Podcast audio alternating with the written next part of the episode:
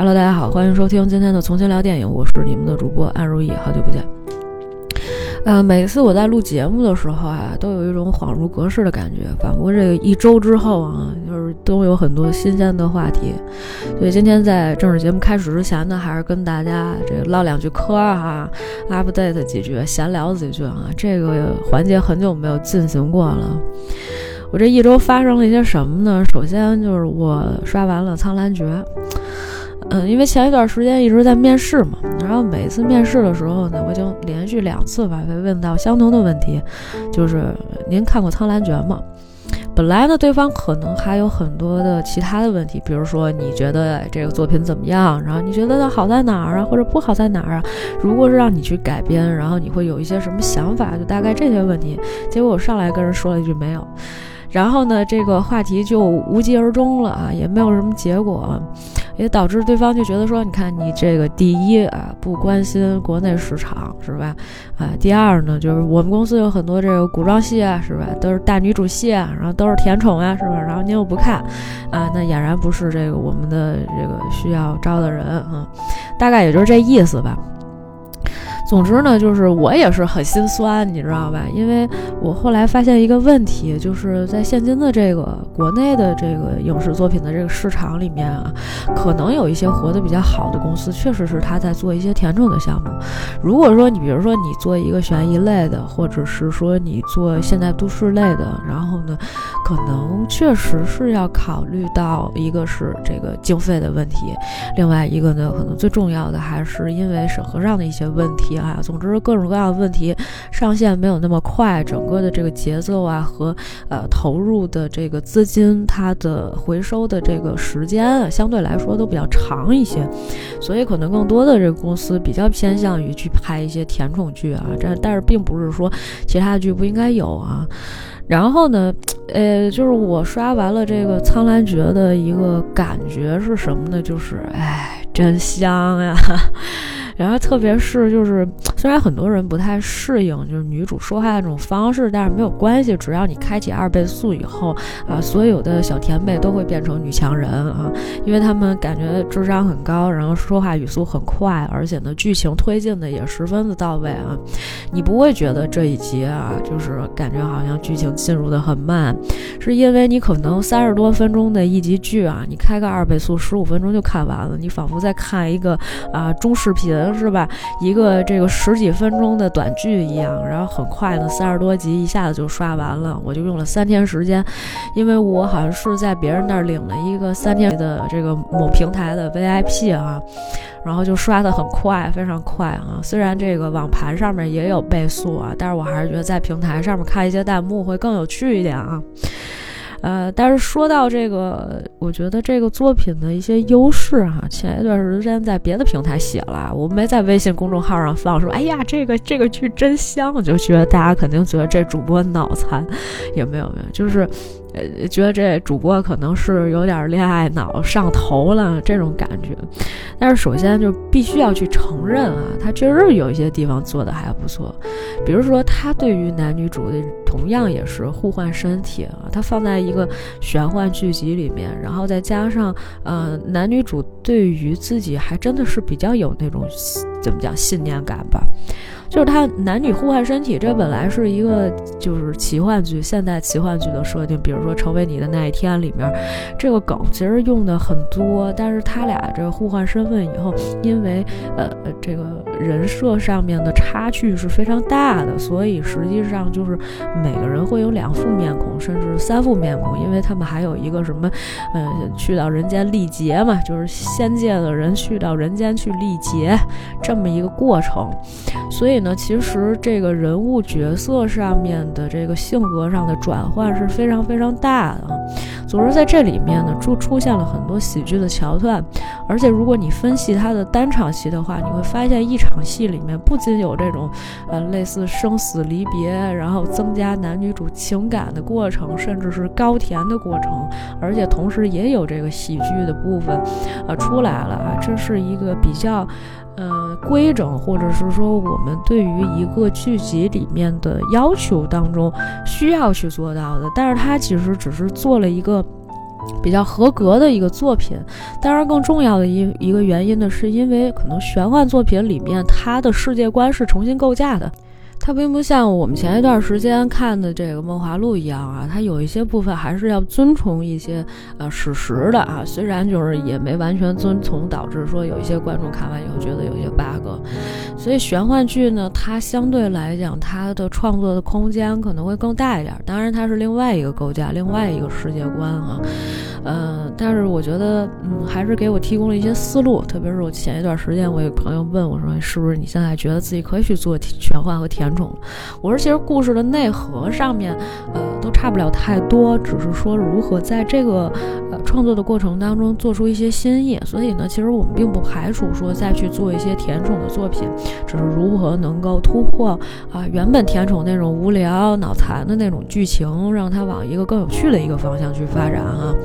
这是其中一个事儿，另外一个事儿呢，就是前两天我去听了一场脱口秀啊。本来啊，我是想说，哎，我去接触一下这一个圈层的人，然后呢，去了解一下他们的生活现状，看看自己可不可以往这个方向去发展一下。没有想到，我听了一场脱口秀以后呢，甚至是我只听了半场，我听了前面两个演员演的，我就觉得这事儿不能干，因为我当时觉得很生气啊。这个剧团的整体风格都让我觉得，哦不，我不想。进入到这样的一个状态里面去，不管这个后面的可能还会有一些比较优秀的演员去演出，但是前面呢，我就突然之间发现了这个，就像赵小慧说的啊，这个 脱口秀的这个门槛确实有点低啊。呃，这个事儿我大概跟我的朋友们就是稍微聊了一下啊。过一段时间呢，我可能会选择就是呃再写一篇文章，我们来聊一下这个事儿啊。到时候希望大家能够关注我们的这个微信公共账号，然后去呃我再跟大家写一下吧，就不值得说在节目上面说啊。嗯，这个就是最近我的一些近况啊。现在呢，我们就进入到今天的这个话题。我们今天呢要讲这么一部影片，它的名字呢叫做《沉默的证人》。如果你单看标题的话，你会发现你在豆瓣上可能会找到很多类似标题的影视剧作品。但是我们今天介绍的这一部呢是一个纪录片儿啊，它是二零一五年美国出品的一部纪录片儿啊。呃，它的英文名字叫做《The Witness》，所以大家不要找错了啊。呃，这个如果你看故事的剧情简介的话，你会发现它告诉你说这是一部踏雪寻梅的纪录片儿。我不知道大家有没有看过《踏雪寻梅》啊？简单给大家介绍一下故事剧情。这部电影呢是根据真实事件改编的。当时啊，这个二零零九年的时候，香港有一个警察藏 Sir，他接了一个案子。呃，这个案子呢是一个失踪案，一个叫王佳梅的女孩啊，在这个跟自己的母亲呃从湖南内地湖南改嫁到了香港之后呢，生活并不如意啊，于是乎呢开始做起了这个援交的买卖。可是呢，这个女孩失踪啊，甚至发现了一些尸体啊，证明呢这个女孩已经去世了，但是呢并不知道行凶者是谁。正在警察忙得焦头烂额的时候呢，一个肥仔啊，是一个屠。户吧，啊，他叫丁子聪，他就来投案自首了。警察呢，根据审问以及这个现场留下的一些证据，包括他的证词以及隔壁邻居的一些证词，啊，能够证明说丁子聪就是杀害这王佳梅的真正凶手。呃，于是乎呢，就开始走这个起诉的流程了嘛。这过程其实就跟警官没有什么太大关系了。但是呢，这个警察呢，还是觉得说这里面一定啊内有隐情。于是乎呢，他就几次要求去见一下这个凶手丁子聪，想。想问问他为什么去杀人，然后你牵扯出来背后的一个更加惨痛的，是吧？更让人觉得心酸的这个幕后的一段故事。呃，所以从某些角度上来说，《踏雪寻梅》的故事里面并不在意的是，呃，就整个这个推理的过程以及如何找到真凶的过程，而是在于，呃，警察去挖掘和，呃，想要了解这个罪犯的真实心理是什么样子的。呃，所以呢，就是所谓踏雪寻梅呢，实际上是想讲这个动机的，想了解人性的。这么一个过程。沉默的证人呢也不例外。实际上呢，所谓的踏雪寻梅呢，是因为啊，人们想要了解一下，或者是说主人公想要了解一下，啊，真正的这些藏在后面的这些所谓的目击者，他们到底做了一些什么？这故事啊，或者说这个案件呢，十分简单，几句话呢就能介绍的比较清楚。在一九六四年三月十三日的凌晨，一个叫做 Kitty Gunavers 的女孩刚从酒吧下班，在皇后区的家门口被一个冷血的罪犯杀害。这过程整个持续了将近三十五分钟，而且呢，罪犯对这个受害者行凶呢，啊，长达三次，嗯，是他一次回来，然后一次又离开，然后后来发现啊，没有人又回来，是继续施暴啊，导致最后这个 Kitty 呢死在了血泊当中。据当年的这个《纽约时报》报道，其中有三十多个人都目睹了他被杀的场景，但是没有任何一个人打电话报警。当时这个事儿吧，就是引起了轩然大波，同时呢，也成为了很多的这个不管是呃学术上面的一些学者呀，包括一些学生呢研究的一个经典案例。而且当时呢，就出了一个非常有名的呃这么一种效应，它叫做旁观者效应。给大家解释一下旁观者效应啊，百度百科上面的解释呢有一些复杂啊，我找到了一个网络上比较啊言简意赅，而且比较呃能够解释清楚的这么一段话哈，大家来听听看。旁观者效应即恶性突发事件现场中的围观者越多，则围观者向受害者施以援手的可能性会越小。原因有三，首先。突发事件且有大量旁观者在场的情况下，每一个旁观者都会谨慎评估自己的行为是否会出格而犹豫不决，如万一这是一场骗局或者恶作剧等令人尴尬窘迫的情况。其次，当在场的其他人无动于衷的时候，个人往往会采取消极的反应，不愿意当出头鸟，即从众心理。最后，紧急的、陌生的他人在场的情况下，人们会下意识地萌生出总会有人出手相助的想法，降低了各自的心理负担，即法不责众与道德负罪感，即责任扩散现象。哎，这个就是我们说到的所谓旁观者效应。在这个案件已经过去了很多年之后啊，这个 Kitty 的呃同胞的弟弟。呃，Billy Genovese，这个就决定想要再去重新调查一下这个案件当年到底是怎么回事儿。这个 Billy 啊，其实当年呢是他们几个兄弟姐妹当中跟 Kitty 关系最好的一个人。他呢，虽然那个时候就是家里面，呃，一家人原来都住在这皇后区的这个秋园附近，后来呢，父母因为一些原因呢，就举家搬迁了。但是当时的 Kitty 并不想搬离这个地方，于是乎呢，全家搬走了之后，只有 Kitty 一个人留在了这个城市里面。当时比利呢，因为跟姐姐的关系很好，大概每周末的时候呢，都会来姐姐的住所，然后住在她这里，跟她玩这么两三天啊，度过一个愉快的周末。而且他们经常彻夜长谈，所以姐弟两个人的关系很好。比利在姐姐受害后的两周之后呢，毅然决然地决定参加越战，但是却在越战之中失去了双腿，已经变成了一个残疾人。然后呢，他其实已经差不多那个时候，一五年、一四年左右的时候，比利突然之间又想重翻这个旧案，因为在前两年的时候呢，这 New York Times 呢曾经发表了一篇文章，这篇文章呢就质疑了当年，啊，这个在一九六四年的时候，他们当时写的这篇文章说有三十八个旁观者，没有一个人报警，以及这个 Kitty 是一个多么没有人在乎的女孩这件事情，就所谓的啊，到底。他这个原来报道的准确性和真实性有多少？也有一些人呢会去质疑，是不是真的有三十八个人？而对于比利来说呢，他所想要知道的就是为什么现场有这么多的旁观者，但是却没有一个人愿意伸出援助之手而救救我的姐姐呢？啊，因为这个旁观者的这种漠然，因为啊姐姐的呼救啊，而导致这个罪犯呢实施了三次侵犯，是吧？然后呢，甚至是说没有一个人哈去真的帮助他的姐姐，那到底当时是面临了一个多么凶残的一件事情？为什么会有这么多人这么冷漠？于是乎呢，当时这个 Billy 呢找到了一个纪录片的导演，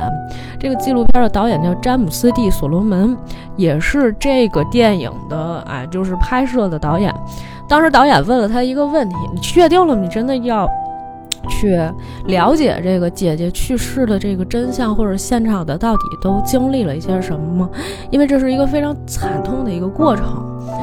呃，比利呢可能觉得说，哎呀，你看我都到了这个岁数了，还一直很纠结这个事情啊，我觉得还是需要去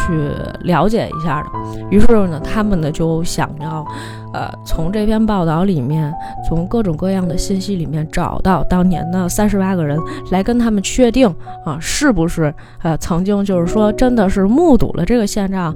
发生的一些事情，但是并没有伸出援助之手啊，以及他们为什么会这么做。首先呢，导演和这个 Billy 两个人就来到了这个案发现场。他们说呢，其实当年呢是 Kitty 当时晚上下班啊，凌晨下班从酒吧回来，刚开个车啊，开到了皇后大道。第一次呢是从背后被人袭击，而且呢是有邻居看到他被袭击了。于是呢，当时的 Kitty 呢就喊了：“哎呀，救命！救命！Help! Help! I'm stopped！” 啊，我被人捅了。那晚呢，应该是说他连续喊了，他又喊了两次，所以这就是为什么第一次不是有人过来施暴了吗？然后呢，他一喊，这人吓跑了，啊，又隔了一会儿呢，发现哎，并没有什么动静，之后呢，又哎捅了他第二次，啊，第三次呢，这人终于就是一命呜呼了啊，大概是这个意思。当晚呢，这个对面酒店有一个电梯员叫 Joseph Fink。看到了第一次啊被袭击的全过程，而且是从头到尾。这个男人呢，不仅没有采取行动啊，还是因为下了班之后直接上了电梯回自己房间睡觉了。哎呦，听的人真的是特别气愤。第二个人呢叫 Carl Ross，他看到了第二次袭击的发生。紧接着呢，哎，他没给警察打电话，他给自己女朋友打了一电话，就说：“哎，我看见窗外有一个女人啊，好像被一个人给捅了。”他女朋友当时嘱咐他说：“你可千万别掺和进去。”而且啊，就是当时比利其实挺气愤的，他就觉得说，哪怕有人给人打电话呢，或者说这个警察过来了呢，可能这个恶性事件就不会发生，我的姐姐呢就可能还在。整个的袭击时间呢，差不多持续了将近四十分钟。如果这中间有人报警，可能 Kitty 就不会丧命。于是乎呢，这个当时啊，比利就想先把这俩人得找着啊，咱们逮着一个算一个。可是呢，后来他就发现呢，这个 Carl Ross 呢，啊，因为呃后来也是总被一些记者采访嘛，因为当时这个案件，呃，影响还是比较大的，尤其是《纽约时报》报道了之后哈，很多人都会过来去采访他们，去问这个案件怎么发生的，你当时看见什么了，听见什么了，你做了什么了，这些会不断不断的被询问。于是 Carl Ross 呢，后来呢就搬家了。而且呢，还有一些这个节目哈，新闻节目，确实是当年想要去找一找当年的目击者，也就是说，不是只有比利一个人想知道当时这些目击者想了什么，有节目呢也想探究一下这些人的心理是什么样子的。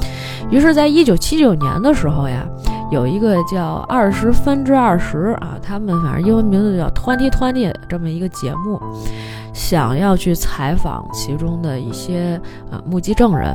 但是呢没有采访到哈，所以也不知道这些人到底都怎么样了。这个当年的 Carlos 呢，因为啊就确实有很多人不断来问，不断来问，于是呢早就已经搬家了。还有而且呢还有一些目击者呢，可能现在已经啊不在人世了哈，就这么一个过程哈。呃，当时呢，其实比利呢也想探究一下，就是说家里人对这个事件的看法。但是呢，因为当时家里人都不太能够接受 Kitty 一下突然离世这样的一个消息，所以并没有任何一个人去参加了这个庭审，没有人去参加听证会，也不知道当时那些目击者都说了一些什么。于是乎呢，比利就找到了当年的这个法院他的一些啊证词，翻出了一些档案，然后想看一看啊有没有人真正的去出席。最后发现呢，当年所谓的这个三十八个目击证人，其中有五个出席了这个听证会啊，去当庭作证去了。这几个人呢，我们来说一说啊，翻了一下啊，大概是这么几个：一个叫 Ari Frost，哎，他是说他听到了喊声，看见了一个男人和一个女人，但是呢，当时因为那会儿凌晨啊，大家都在睡觉。其实 Kitty 的这个声音啊，还是比较尖锐的，而且是比较高的这种叫声，所以其实很多邻居当时都醒了。Aero Frost 呢，醒过来听见就是喊声，然后看见了一个男人和一个女人，但是当时没有看见发生什么，就走开了。等后来就听到第二声的时候呢，发现有人这个跑了，跑出去了啊，就大概是这样。于是乎呢，当时他这个比利看完了这个证词以后呢，就想联系一下这个 Aaron Frost，因为感觉哎，这个人确实是其中的一个目击证人，他是看到了当时凶案现场发生的一些过程了。那他为什么没有报警？于是乎呢，比利打到了这个 Aaron 呢，他原来的雇主那里去，但是他的雇主呢，实际上早就已经去世了啊。现在呢，是他的孙子接手了这一摊的业务，然后就问他这个孙子说：“你们。”听过这个 Aaron Frost，他说：“哎呀，我听过这个名字。”他说：“你为什么会记得呢？”他说：“因为以前他是我们这个呃小工作室里面的一个财务啊，偷了我爷爷呢十几万美元，然后呢，所以就跑了啊，是吧？所以呢，我们一直记得。但是呢，后来就是说，呃，因为这个人呢好像也已经去世了哈，所有的一些事情呢就没有办法去佐证了啊。这是第一个人，第二个人呢叫 Robert Mother。啊，他住在七幺五室啊，就每个人可能有一个大概住的一个位置，因为反正就是在他们那个啊楼道下面发生的，那边有一小平房啊，就大概有这么一图吧。回头我们这公众账号更新的时候呢，给大家把这个图，如果我能找到的话，给大家发上去，大家就大概知道那个位置是什么样子的。然后呢，这个七幺五室的这个叫 Robert 的这个人呢，他其实看见女孩倒在了地上，然后呢，他也看到了说这个女孩呢就呃已经不行了，比较虚。然后呢，这个凶手呢看见 Kitty 已经不太行了，于是乎呢就慢慢的把她放倒在了地上。Robert 呢就冲着这个男人喊了一声说 “fuck off，你给我滚开，说离他远点儿啊。”这个人呢感觉好像也没报警。于是乎呢，这 Billy 还是想找这个 Robert Moser，结果发现呢，Robert 也去世了。另外一个呢是叫 Andre p i c o 嗯，这是一个反正一个法语名字哈。这个女孩呢住在四零三室，是一个法国人。她呢是听到在这个楼上的时候听到了有声音。之后呢，看见了男人逃跑，女孩呢站了起来，又喊救命，朝着药店那个方向走过去了，可能是怔住了啊，当时不知道应该怎么办。之后几分钟呢，这个男人又回来了，但是其实男人回来的过程里面，其实应该有行凶的过程，但是呢，这个女孩就表示说好像又什么都没有发生。之后呢，好像她就去了车站。呃，这个叫安着的这个女孩呢，现在也找不着了，这人也过世了。下一个证人可能比较重要哈，他叫 Sophie Farr。当时呢，这个在庭审上面有这么一段重要的对话啊，这个法官还是这个不知道是这个检察官问他说：“你走上前去看他了吗？”对方说：“当然。”那他还活着吗？还活着。Billy 呢想要找到 Sophie，于是呢他给 Sophie 打电话，接电话的呢是他的儿子。然后呢，经这个 Sophie 的儿子证实，Sophie 呢和 Kitty 啊原来是朋友。呃，那天呢，这个 Billy 呢约着 Sophie 的儿子见了一面啊，但是 Sophie 呢并没有出面。儿子自述了一下，说到底发生了什么，说案发当天那天晚上呀，就是他们能听见很响很响的叫声，而且是尖叫。但是当时这个儿子啊，就是年龄比较小嘛，还是小朋友。呃，他们就问说，那得有多少人听见了呢？他说大概得有四五十人吧，就这整个这个街区里面，也有可能是六十个人。但是呢，在这个街区里面呢，当时住的其实是很多的老年人，而且这些人呢，当时进过集中营，就并不想跟当局产生什么联系。如果你报警了的话呢，就是他们可能有一些这个心理阴影吧。所以呢，就这个 Sophie 的儿子说，你也不能怪人家胆小。他说，我其实那个时候听到了以后呢，我的父母就把窗户打开了，但是呢，父亲说没有看见什么。二十分钟之后呢，他妈妈接到了一个电话，说这个听说 Kitty 啊在外面倒下了啊，在流血。于是他们就都出去了。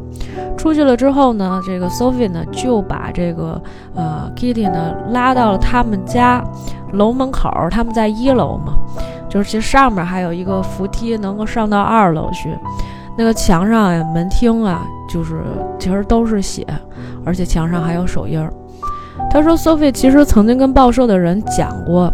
但是呢，就是当时这个女记者也问他说，如果你再遇到一次这样的一个情况，哈，你会不会还伸出援手去救他？”Sophie 说：“当然了，那是肯定的。但是呢，啊，这个新闻报道的这个记者呢，可能并没有把这个真相报出去。”而且呢，并没有说出什么这个实质性的东西啊，甚至可能这个还是会编造一些事实。所以呢，后来 Sophie 已经不再愿意接受任何的采访，啊，Sophie 就跟自己的儿子表示说：“你看啊，他们这些人说话都不用负责啊，你也不用跟他们讲，反正他们最后呢都会曲解你的意思。”从此以后呢，哎，Sophie 便不愿意再开口了，而且呢，就是说。哎，都这么多年过去了哈，这个比利是想要再问问当年的事情，Sophie 是不是还愿意提啊，也是另外一回事儿。但是呢，当时 Sophie 的儿子也非常能够理解比利的这种处境，毕竟呢是当年受害者的家属。他安慰比利说：“说，哎呀，我回头回家去劝劝我妈妈，看看有没有可能你啊，回头再跟他聊一聊。”莉莉回去之后呢，就在反复想一件事情。说为什么 Kitty 并没有出现在原始的这个报道里面？如果大家知道这个 Kitty 当时死的时候是什么样子，至少能让家人好受一点，至少让大家知道她是死在朋友的怀里。这个家人们对于 Kitty 的死其实知之甚少。甚至是大家为了避免，就是再受到一些伤害，所以很多事情其实后来 Kitty 到底这个案件审理什么样子啊？然后他们也没有去参加庭审，甚至连这个整个认尸的过程都是别人帮忙去干的。听说他们当天家里面接到这个 Kitty 遇害的电话以后呢，母亲就完全陷入了到一种失神的状态，就整个人魂儿都丢了。父亲呢也没有办法去认尸，因为其实 Kitty 应该算是家里面孩子里面比较受宠的，而且就大家比较喜欢她，很聪明的一个姑娘，长得也非常好看。如果大伙会看到照片的话啊，然后呢，这个所以最后呢是 Kitty 她的这个大伯啊，也就是父亲的哥哥，最后呢去啊这个认尸的。认了尸之后呢，这个据说家里面这个 Kitty 有一个哥哥 Vincent，还有一个弟弟 Frank，还有这个就是我们故事里面一直在寻觅这些证人的另外一个弟弟 Billy。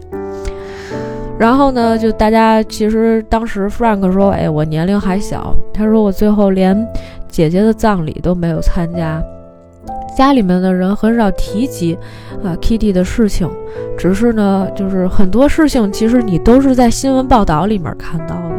就是关于姐姐为什么怎么遇害的，然后案件进展到了哪一步，全部都是看电视你才知道你家里人到底发生了一些什么。他说，当然了，就是反正看报纸、看新闻能够知道更多的消息，但是这些消息都是从别人那里知道的。家里面的人几乎把所有的 Kitty 的痕迹全部都抹去了，呃，就好像 Kitty 从来没有在他们生活当中出现一样。Frank 说：“我也不知道 Billy 这些年是怎么挺过来的啊，但是呢，我觉得就是我们应该好好的谈一谈，毕竟这个，呃，Kitty 当年最喜欢的就是 Billy。”刚才其实我们说到了出庭作证的五个证人当中的四个，我们接着回到这个啊这个比利寻找的这个过程当中啊，他又找到了一个人，那这个人呢叫做 Lane，然后他当时呢是和他的妈妈一起住在二楼的二幺四。他说当时其实听到了尖叫，但是呢，看窗外呢又没有发生任何事情，所以当时他们并没有选择报警。第二天警察来问话的时候呢，才知道说发生了什么事情。然后结果呢，这个他们后来发现，呃，这个就是比利跟他们对线嘛。然后比利就说说你知不知道说你和你的妈妈其实都在这个警官的这个记录的笔录里面。这记录里面说的是什么呢？说的是就是你们当时听到了说什么 George 啊，他捅了我，这是就是他们听到的，呃，受害者说的一句话。Lane 当时表示很惊讶，说我妈并没有听到这些，是吧？他就感觉到非常非常的震惊。还有一个被问话的叫做黑蒂的一个女孩，啊，她呢是在洗衣店门前，她其实没有看见门外面有这个呃男人，但是呢，她打电话报了警。他报警，他基本上就没说完这个话，警察就跟他讲说啊，嗯，那个我们这边其实已经接到报警了，意思是说我们这边可能会派人过去。他说我连话都没有说完，所以这证明什么呢？证明当时就是听到这个声音，并且知道 Kitty 遇害的人里面还有其他的人，其实当时是报了警的。但是在新闻报道里，为什么只字未提呢？黑蒂其实在后来曾经接受过记者的采访，那些记者一遍一遍地在问着各种各样的问题，无非是想挖出来什么其他的内幕，但是似乎他们并没有得逞。于是乎，在他们的新闻报道里面，可能要用一些更加偏激的手段，才能博得观众的眼球。其实那个时候的 Carl Ross 也报警了，那天有接警的电话，而且也有警方留下的一些呃当时的记录作为证明，而当时的 Sophie 也在现场，这些真实的内容都没有被新闻媒体所报道出来。其实没有人知道比利当时怀着怎么样的伤痛，在姐姐去世后的两周就加入了越战。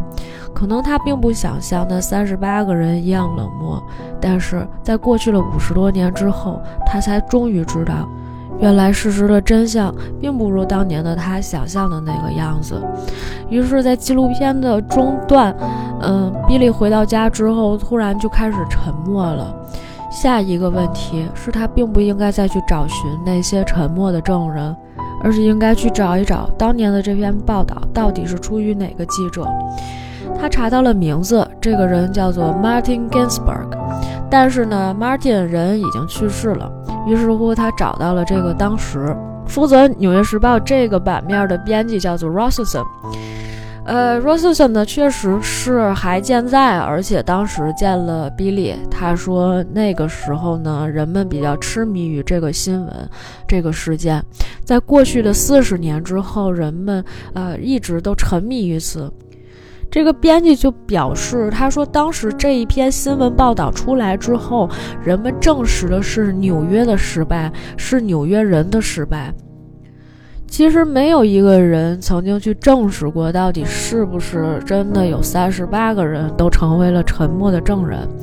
而且当时 Rosson 就说：“我不敢跟上帝发誓有三十八个人，但确切无疑的是，世界上的所有人都受到了这件事的影响，这是毋庸置疑的。”然后就在这个纪录片拍摄的就大概那几年里面的时间哈，就是在一五年、一四年之前，就开始有一些人质疑当年的这个文章的真实性。其中有一个人呢，是住在当时这个皇后区秋园附近的一个叫 Josephine Demme 的一个人。这个人呢，是一个业余的历史学家。他当时质疑这篇报道里面有这么一段话：For more than half an hour, thirty-eight respectable, law-abiding citizens in Queens watched a killer stalk and stab a woman in three separate attacks in Kew Gardens。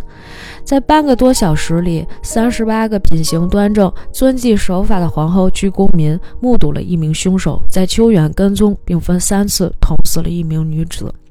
但是经过大量的这个呃研究，以及一些过去的呃警方的一些记录和庭审的一些记录，他们才慢慢发现，基本上呢，大部分的证人都是耳闻证人，而不是目击证人。而且后来他们看到过这个地图上面显示，哈，重新分析的结果就是什么呢？Kitty 能被看到的时间，仅仅就是在他那个居民楼正面的地方的几分钟的时间里面。因为 Kitty 后面就爬到那个，呃，所谓就是他跟 Sophie 在的那个位置里面，被 Sophie 拉到自己的房间的客厅里的时候，其实那个时候在居民楼的视线范围已经是一个盲点了，就是根本是看不到的，所以可能大多数人会以为他已经到达了一个安全的地方。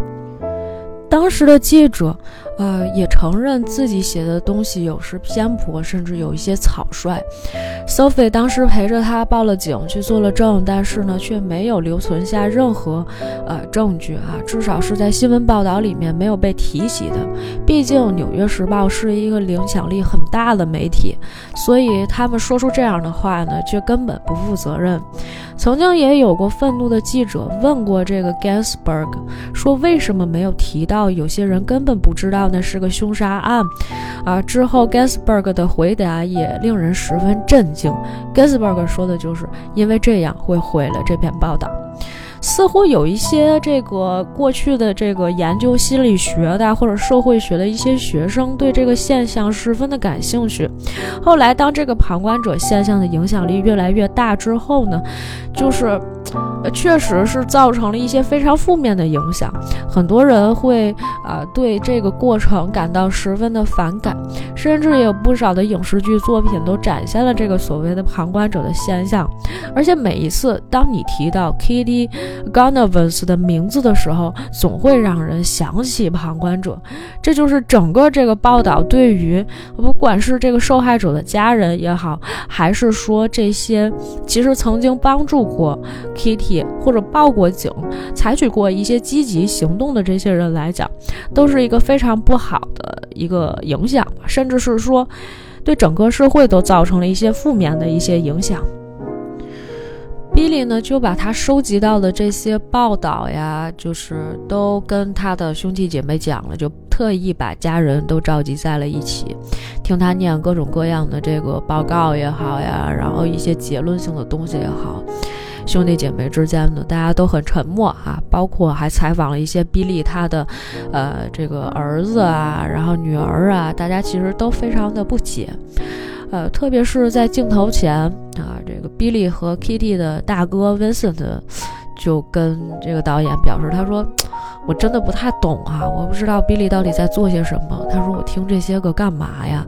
他说：“Kitty 都已经被杀了，都已经过去这么多年了，是吧？还有很多人想问这样的问题，说他什么时候会结束做这些东西啊？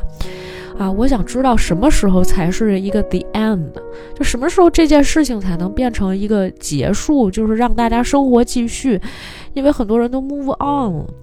但是其实对于呃，我对于这个事件的一个分析，以及大家看到这个纪录片的一个状态是什么呢？是因为在过去的很多年里面啊，大家对这件事情是避而不谈的。对于比利来说，他并没有办法去忘却他的姐姐。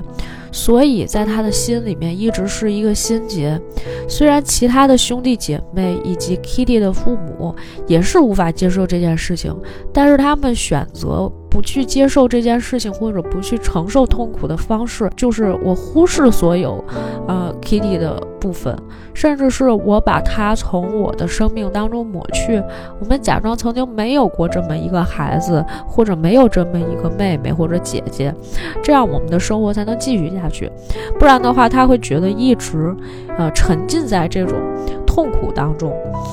呃，其实我在看这个纪录片的时候，就是情绪上面会有非常非常大的这种起伏，因为我仿佛带入到了他们的那种状态里面，就是你能很清楚的知道，呃，这个家庭里面因为这个家人的意外去世，给他们造成了多大的这种痛苦，特别是就是其实是非常能够理解比利这件事情到底是为什么他会这样做啊。因为其实我在看这个纪录片的过程当中，我还是不太理解，甚至是说，就是我们也带入了一些人的视角，呃，包括 Billy 的儿子，就是当时在跟这个 Billy 一起干活的时候，就问他。呃，就是他说，你看这个事儿什么时候才算一个结束呀？不知道为什么，就是你一直在纠结这些。你现在生活不是很好吗？过去造成的负面影响就相当于呃结束了，就已经是结束了。就算你挖掘出了真相，也只是让你重新回忆起你从前的这些痛苦，好像没有必要哈。儿子当然不像我讲的这么多，但是呢，大家的道理大差不差，都是一样的。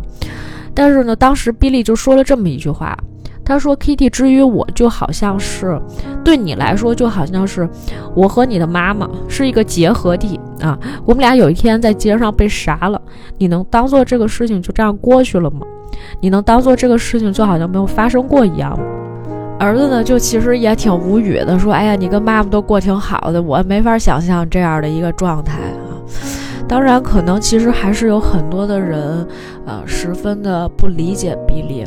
当然，比利除了去啊这个找寻说当年这些证人以外，还想知道从前的 Kitty 到底过得怎么样。他其实那一段时间一直觉得说，哎呀，Kitty 要是真的是就是过得很好，他已经结婚了，或者他生了孩子，或者怎么样，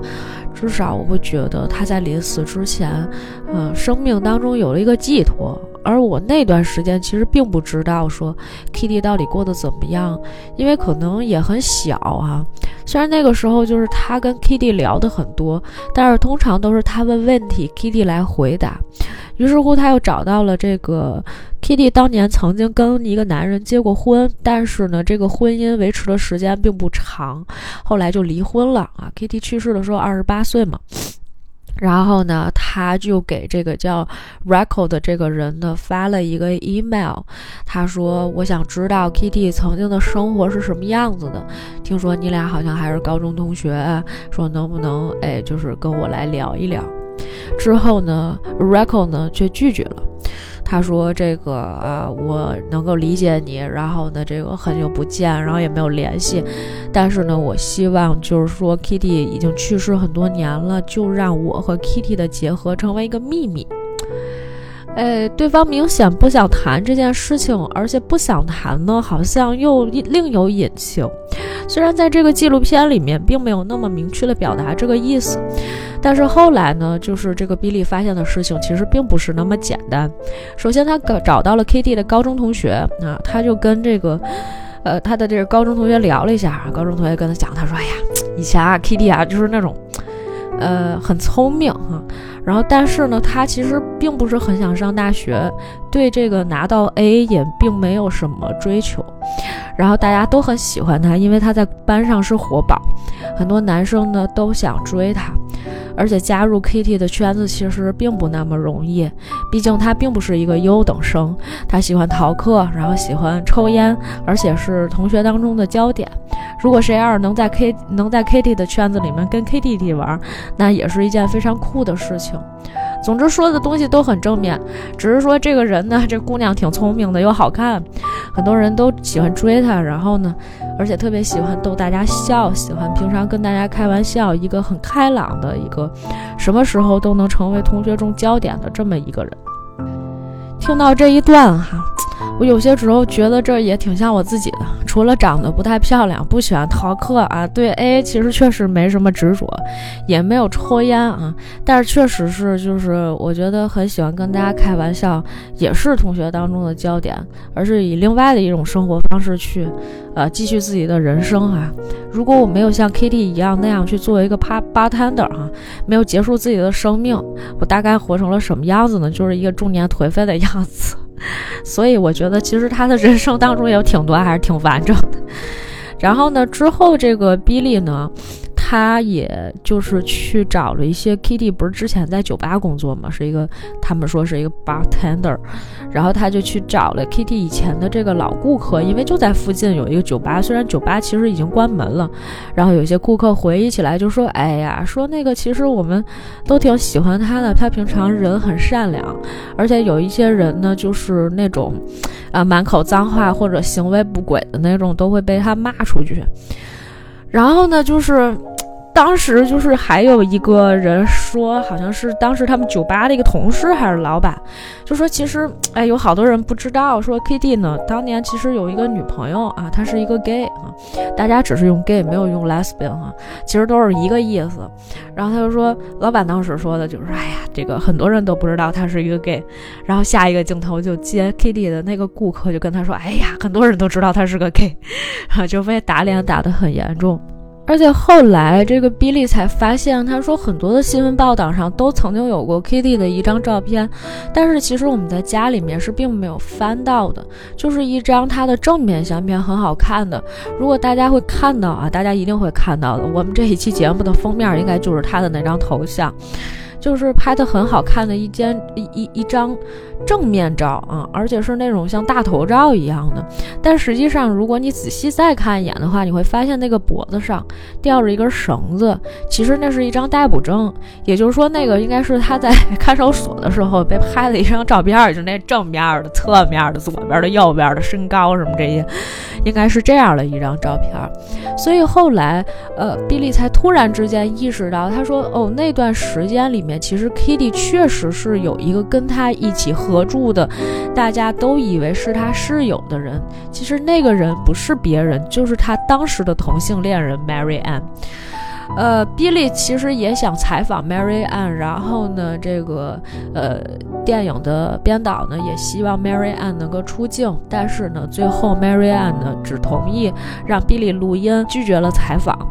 呃，两个人在聊天的时候呢，就讲说这个 Mary 说，我当时是怎么认识 Kitty 的，就说其实呢是他好像在酒吧一个地儿喝酒，并没有什么人注意到他。这个时候 Kitty 呢过来跟他搭讪，就问他说，我是不是在哪儿见过你？Mary 说没有，然后他呢就告诉了 Kitty 说，我住在哪哪哪什么什么。地方之后呢，这个 Kitty 呢竟然记住了他的这个地址，而且呢来到了他们家，给他留了一张字条啊，字条上面有电话。于是乎呢，两个人就开始打起了电话，然后呢，这个慢慢的也坠入爱河哈，于是就住在了一起。只是有一些人，或者至少 Kitty 的家人是不知道他有一个同性恋人的。他说：“嗯，其实这个回忆起跟 Kitty 的过往是一件很困难的事情，我都经常不想去想起来。其实当时，呃，他也去了停尸房，然后辨认了尸体。警察当时说要把他送回去的时候，他其实就坐在那个停尸房的外面，静静地坐着。他说：我想等他。”当然，Mary 没有办法再等到 Kitty 回来，只是他也不知道怎么才能治愈他自己的心伤。后来，Billy 问他：“你有去过听证会吗？”Mary 表示他没有。其实我们看过一些电影里面，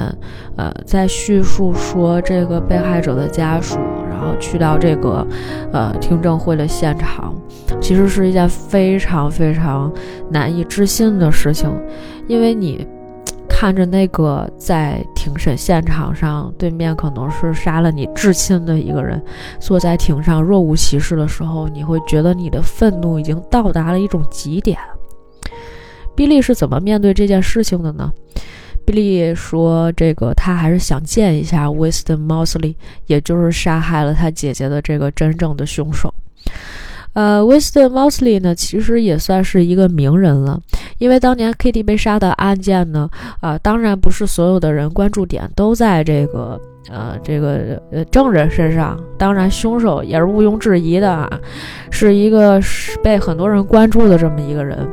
Kitty 在被杀了五天之后呢，Mosley 就被捕了。当时呢，是因为 Mosley 好像是进了一个谁们家去偷东西，然后呢就被一个黑人兄弟当场就按住了。按住之后呢，对方就报警就带走了。当时就有警官表示说，他当时被带走的时候啊，表情十分的淡定，淡定的让人觉得可怕。而且在整个的这个警方在盘问他的过程当中，他说出来的话更是让人觉得匪夷所思，因为。他们这个对话就好像他们一个非常日常的对话一样，在这个对话过程当中啊，这个猫斯里在叙述他杀人的过程，就好像他偷了一台电视机，顺便杀了一个人。然后当时呢，其实他还顺便承认他杀了另外一个女性，是在杀死 Kitty 的两周之前，他是。在街上抓了一个女孩，把她带到了房间里强奸了，而且把那个房子烧了。他总是这样，喜欢外出寻找其他的女人。其实当时的 Wisdom Mosley 在向 Kitty 实施暴行的时候，也曾经看见过有人在看，但是当时好像并没有人做出什么反应。他也听到有人冲他喊滚，于是乎，在他听到那个男人的声音之后，他又回到了车上躲了一下。之后发现并没有什么人会影响他的时候，这个时候他又回来继续实施行凶。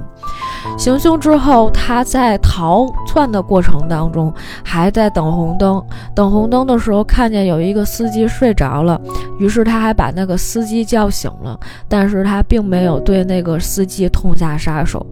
有人曾经问过他：“你为什么没有杀那个司机呢？”他就表示说：“我不太想杀了男人。”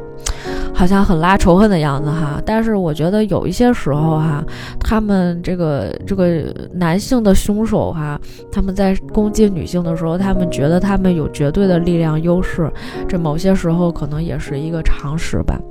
法庭在一审判决的时候呢，判处了 Winston Mosley 死刑。之后，Winston 上诉，然后最终改判成为了终身监禁。在一九六八年的时候呢，Winston Mosley 越狱之后又如实强奸了一个女人。FBI 到的时候呢，他还扣押了人质。FBI 跟他谈判之后呢，哎，就把这个人又抓回了监狱。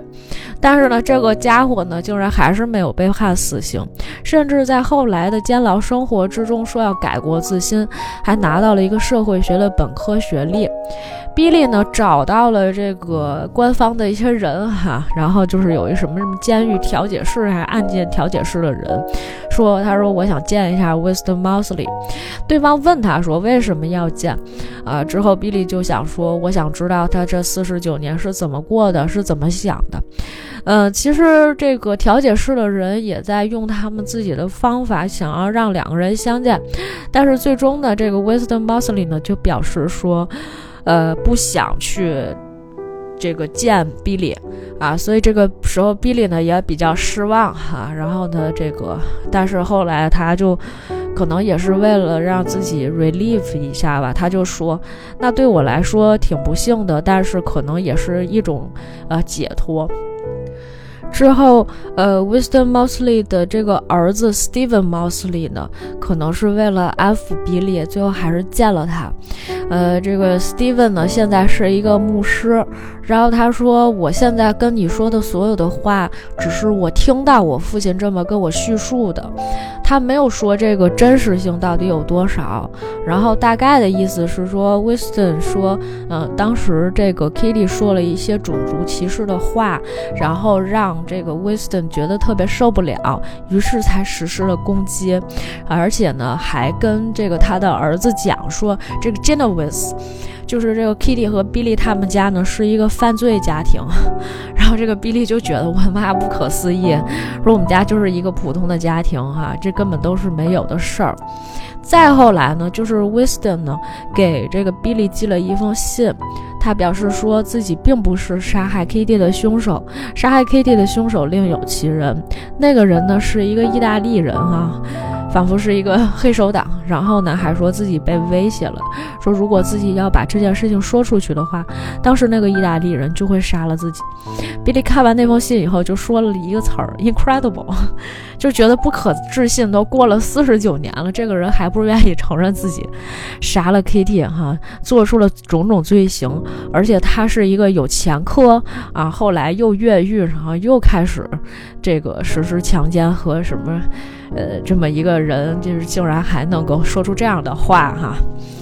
呃，就这个人无法面对自己的内心。然后呢，这个就来到了故事里面的一个呃最后的一个小高潮吧。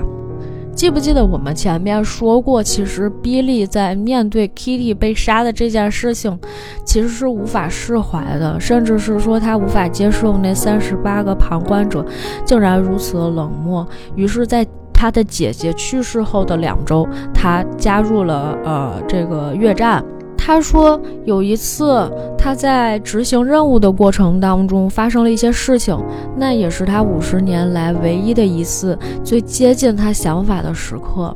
在一九六七年的七月，他在敌军的附近巡逻，突然就被炸弹炸伤了。那个时候，他所有的战友都牺牲了，只剩下他一个人躺在那个稻田里，绝望地望着天空。那个时候，他知道他就是一个人。他突然之间想到了 Kitty，他当时想的问题就是，是不是 Kitty 也是一样？当他意识到就是他一个人的时候，没有人救他的时候，是一种什么样的心情？后来呢，是美军的陆战队员找到了他，救了他。当时帅气的陆战队员被问到说：“你当时为什么要救他的时候？”对方只说：“因为我是陆战队员。”我们短暂的先停下来一下哈，我从刚才录音的时候，我的状态就是属于那种如鲠在喉。它并不是因为说这个太难看了，而是就是他们的这种遭遇，然后你就觉得是十分能够去理解和接受的。其实刚才我们就有一个部分是没有停下来的，在那个部分里面，呃，有一个重要的部分就是比利。觉得自己跟自己的姐姐很好，但是他突然之间发现，其实他对自己的姐姐对 Kitty 没有这么了解，甚至是自己的家人也完全不知道 Kitty 过着一种怎样的生活。当他见到 Mary Ann 的时候，好像他又重新对姐姐有了一种新的认识。他他突然发现，哦，原来姐姐是一个 gay，他当时的所谓室友是他的呃同性恋人，而且那一段时间里面说 Mary 很难过的是。什么呢？就是，好像他也没有参加什么葬礼，因为没有人让他去，对吧？他只是说最后可能见到了 Kitty 的最后一面，但是他们当时好像还共同抚养了一只小狗，那只小狗最后也被人带走了。他因为太想念 Kitty，曾经跟着 Kitty 的睡衣又睡了一周的时间。就是其实这个事情对于很多人都有一些影响，但是每一个人怀念过去的这个失去的人的方式可能都是不太一样的，所以有些人不愿意想起过去，但是为什么比利一直要刨根问底？一个是因为他其实本来并不知道战争的意义是什么，而是因为姐姐的去世，才突然让他觉得他不能成为一个冷漠的人，他希望要充满热血。所以当时正好是越战开始的时期，征兵工作如火如荼，年轻的这种热血少年一下子就走上了战场，甚至完全不知道战争的意义是什么。他在那场战争里失去了很多的队友，失去了自己的双腿，甚至还留下了一些心理上的创伤。他只有在濒临死亡的那一刻的时候，他觉得他跟 Kitty 达到了一种共情，他想念他的姐姐。然后就是可能很多人都没有像他一样，用一种非常极致的这种状态。去体会一个至亲的去世是什么样子的，这些经历可能很多人一辈子都不会有，但是我相信，在过去的这五十年的时间里，对于 Billy 来说并不是很容易，但是他却从来没有那么激动过。因为有几次，我觉得我的状态都已经濒临崩溃了。可能是因为我短时间接受到了太多的这种情绪啊和这个故事背后的一些隐情啊，然后，但是我并没有经过时间的沉淀，我不像并不像比利一样，就是有这么多的时间来反复咀嚼这个生活当中的这种痛苦，就相当于你一下子把他五十年吃的苦，啊，就是一股脑的全部吞进肚子里的那种感觉。因为我知道最后其实这个，呃，在这个电影里面也有这一个部分，就是 Billy 最后是见到 Sophie 的，然后呢，这个 Sophie 也跟他讲了很多过去的一些事情。但是你要知道，就是当我第一个镜头看见 Billy 见到 Sophie 的时候，我真的是一个爆哭，就是我仿佛能够一下子就是 get 到了 Billy 的那个状态，就是说。呃，自己的至亲在临终的时候，至少有他的一个朋友啊，能够一直陪着他。就是这么多年过去了，然后比利其实从来不知道有这么一个人在姐姐临终的时候曾经这样陪着她，然后并且就是啊一直在她的身边，然后呢就是帮她报警啊，把她拉进来，给她最后的温暖。这些东西可能本来是这个亲人之间应该去做的，但是这临终关怀都让他的一个朋友去做了，而且这么多年一直饱受各种的误解，是吧？还要在新闻报道里面出现，就是你看他就是那三十八分之一，啊，他这么冷漠，就是整个这个事件其实给人生，给比利的人生造成了非常非常大的这种影响，就是我不知道他是怎么如此坚定的，一直能够。嗯，很 tough，就是你看到这个人，他虽然失去双腿，他一直坐轮椅，但是他所有，他是所有的，就是这些兄弟姐妹里面，可能就是长得很帅，很精神，而且每天都很有那种，呃，这个精力旺盛的这么一个人。他不像很多其他那些美国人一样，就是他们的那种状态都比较的这个，有时候会颓废啊，或者干什么事儿就是。并没有那么执着，反而他是那个最执着的人，跟其他人的状态可能都不太一样。呃，这个片子其实这个时候已经到了尾声了，但是呢，最后呢，呃，还有一个比较好的，或者是说让人更觉得伤痛的一个部分。这个部分就是什么呢？他其实希望能够有人再模拟一下当天，啊，他姐姐在经历这样的一个痛苦的时候，呃。就是的那种场景，他当时选了一个女演员，这个演员呢叫做 Shannon B B，啊，然后呢，这个女演员见了他，然后呢，他就说说那个，呃，这个很高兴哈，你能来配合我们去啊，这个最后完成这样的一个。呃行动吧，就相当于是一个实验一样的这么一个东西啊，重新模拟那个场景。而且在此之前呢，这个比利呢给这个所有的呃居民楼附近的一些人都贴了告示，大概意思就是说呢，我们今天晚上可能会有在相同的时间可能会有这么一个实验，会有这么一个项目，你可能会听到撕心裂肺的这个喊声，但是你不要害怕啊，那个是我们想要重新演绎一下，就大概是这个意思。呃，那声喊声非常的凄厉，嗯，就是让人觉得很痛苦、很难过。然后呢，就是我看到路灯下的比利一直低着头，表情很沉重。这可能是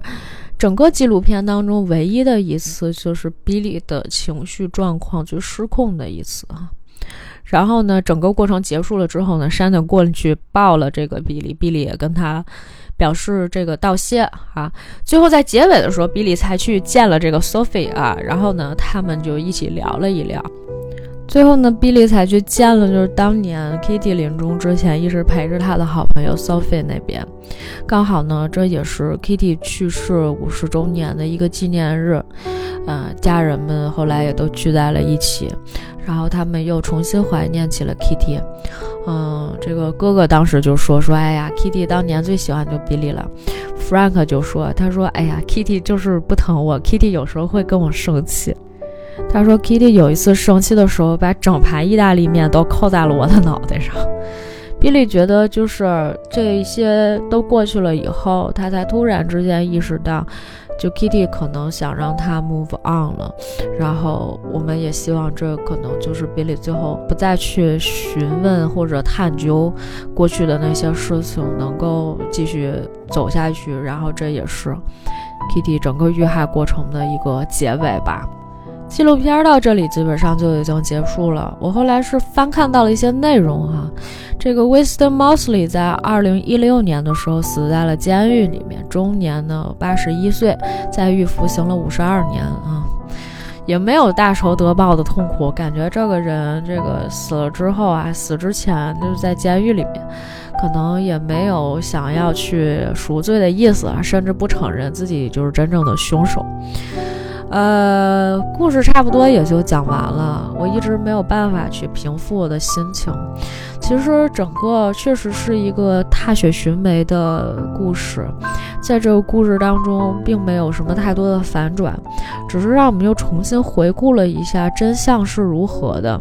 还有一些，嗯，并没有被比利最后发现的真相，可能也就要尘封在历史的记忆里面了。这些事情可能对于比利来说，或者是对于 Kitty 来说，也并没有那么重要了。我其实一直没有从这种情绪里面走出来哈。我记得我那天看完了电影以后，我整个人都不好了，哭了好长时间。我前一段时间一直都跟大家在说，说我有一些时候觉得自己岁数大了，不应该再看那些纪录片了，因为有时候觉得好伤感。我上一次看那个纪录片叫做《蒙古草原天气晴》，我相信大家一定听说过，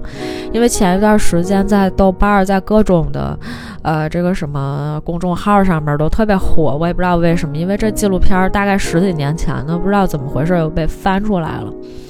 然后我当时看那个公众号里面写的文章，我都还没有看，我就觉得呀，真的想哭。后来看这个纪录片的时候，我从开头看见这个小女孩的时候，我就一路想哭，最后基本上是从头哭到尾，哭的我那叫一个累。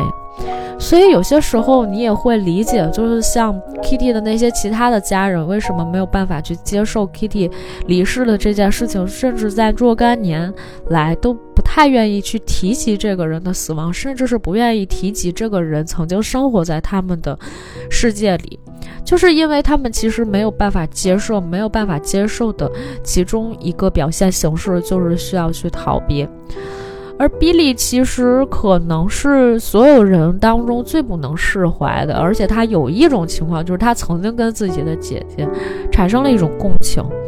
所以在过去的很多年里面，他都一直没有忘记这件事情。那怎么着，就是这个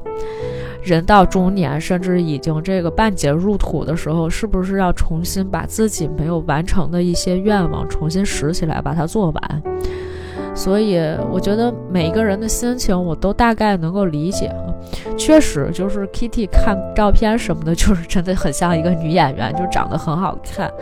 啊，你也能看出来。你觉得这人一看就是聪明，所以就是，哎，命运就是如此的捉弄人哈。我看见豆瓣有一条评论，我觉得挺有意思的，念来给大家听一下啊。他说：“从这个小开口的角度来拍是明智的，你会发现很多细节。弟弟因为姐姐受害无人帮助，选择参兵。姐姐当年的爱人一直无法忘却和姐姐的衬衫睡了一星期。爸妈拿走了那只他俩养的小狗。皈依上帝的凶手儿子说着：‘我想他死时有我陪着，所以不孤单。’的邻居，这些才构成了对这件事情的不去忘却。”除了这个，我们共情了很多的人以外，呃，还是要批评一下不良的媒体啊，就感觉媒体没有在做事，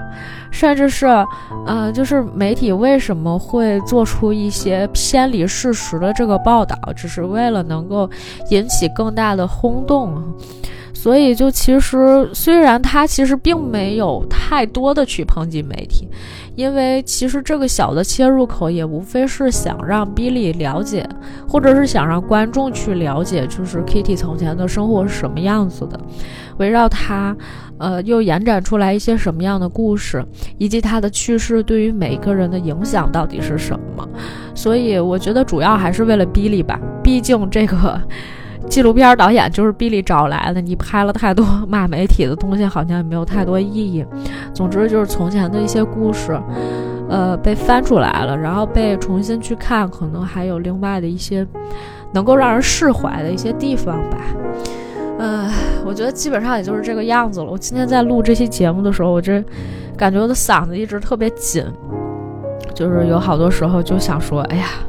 还是很想哭。果然年龄大的时候呢，就无法抑制自己的这个情绪啊。可能再过一段时间吧，过一段时间就会好一些。行了，我们今天就先聊到这里。然后有什么想要跟我说的话呢？欢迎大家给我们评论，然后留言或者私信，嗯，这个跟我们及时的去做一个互动啊。另外呢，就是你现在可以在小宇宙、喜马拉雅、网易云。泛用型播客 Podcast 的收听我们的节目，同时你可以在微信公众号搜索“重新聊电影”，就可以找到我们了。好了，感谢大家今天的收听，我们下次再见。在这一期节目结束的时候，哎，我们给大家放一段音乐吧。因为前一段时间我有一个朋友啊，他要开始新的生活了，在异地开始新的生活了。我希望他一切都能顺利哈，所以我们今天特别送上一首歌啊，这是一个。嗯，一九九五年出的一个短片儿啊，是这个岩井俊二的他的一部青春的这个短片儿，叫做《烟火》里面的一个呃主题曲吧，叫做《Forever Friends》。感谢大家今天的收听，我们下次再见。Hold me like a friend, kiss me like a friend, say we'll never end, searching for the colors of the never say